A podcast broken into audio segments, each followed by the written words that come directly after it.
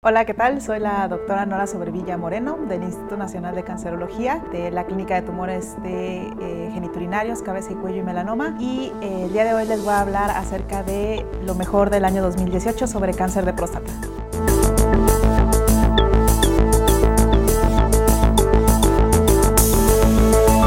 Ha habido bastantes avances este año en cáncer de próstata, afortunadamente, y el año empezó muy bien cuando en ASCO-GU se presentaron los resultados del estudio Spartan y el estudio Prosper. Ambos son estudios clínicos fase 3 con apalutamida y ensalutamida respectivamente y incluyeron pacientes con cáncer de próstata resistente a la castración que tuvieron una progresión bioquímica sin evidencia de metástasis a distancia y que además tuvieran un alto riesgo justamente de desarrollar metástasis, como básicamente el doblaje del antígeno prostático específico en menor o igual a 10 meses.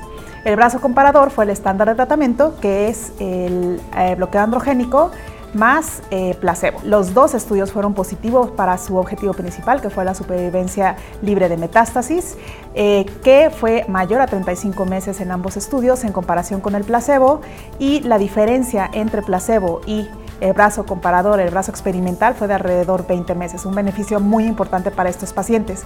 Además, hubo mejoría en el resto de los objetivos secundarios de los estudios, en tiempo a la progresión por antígeno prostático, en tiempo al primer tratamiento con quimioterapia y en este momento se encuentran pendientes todavía los resultados de supervivencia global. No ha sido alcanzado en ninguno de los dos brazos experimentales eh, de, los dos estudios. Sin embargo, en el estudio Spartan con apalutamida, sí se observó eh, una tendencia a mejoría en supervivencia global.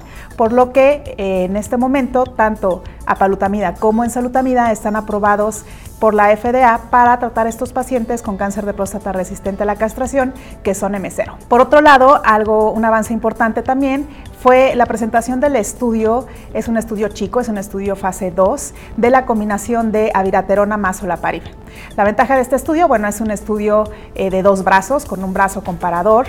Eh, que eh, comparó la combinación justamente de aviraterona más olaparib contra aviraterona sola en pacientes con cáncer de próstata resistente a la castración metastásicos.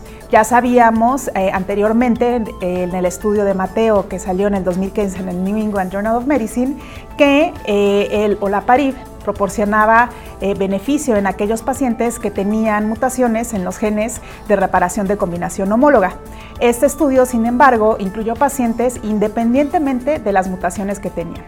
El eh, beneficio fue mayor para la combinación en supervivencia libre de progresión radiológica 13.8 meses versus, versus 8.2 meses del eh, brazo con placebo. Además, la ventaja fue que el beneficio se vio tanto en pacientes con mutaciones en los genes de reparación como en aquellos pacientes que no tenían mutaciones.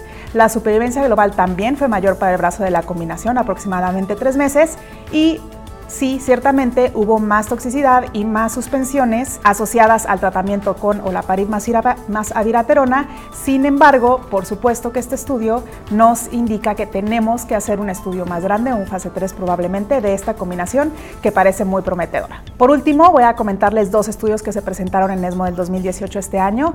Los dos son eh, estudios derivados del eh, estudio Stampede, ya muy conocido por todos nosotros, que fueron análisis, eh, el primero, un análisis retrospectivo de aviraterona en pacientes con cáncer de próstata sensible a la castración metastásico, pero justamente en este grupo de pacientes de bajo riesgo. Ya habíamos visto en el estudio Latitud que solamente incluyeron pacientes eh, con enfermedad de alto riesgo y en esta ocasión los autores de Stampede hacen un análisis retrospectivo de aquellos pacientes con eh, enfermedad de bajo riesgo. Estos pacientes se beneficiaron también del tratamiento con aviraterona en supervivencia global y también en todos los demás eh, endpoints que se propusieron como la supervivencia cáncer específica, la supervivencia libre de falla al tratamiento, la supervivencia libre de un evento esquelético asociado y la supervivencia libre de metástasis.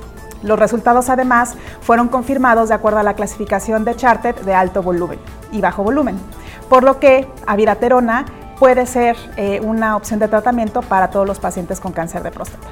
Por último, también del estudio Stampede, tenemos un estudio en el que los pacientes con cáncer de próstata sensibles a la castración son llevados a dos brazos de tratamiento, ya sea el estándar de tratamiento con bloqueo androgénico más menos dos ataxel y o darles a estos pacientes el mismo tratamiento estándar, pero con radioterapia próstata. El objetivo principal de este estudio fue la supervivencia global, el cual fue negativo.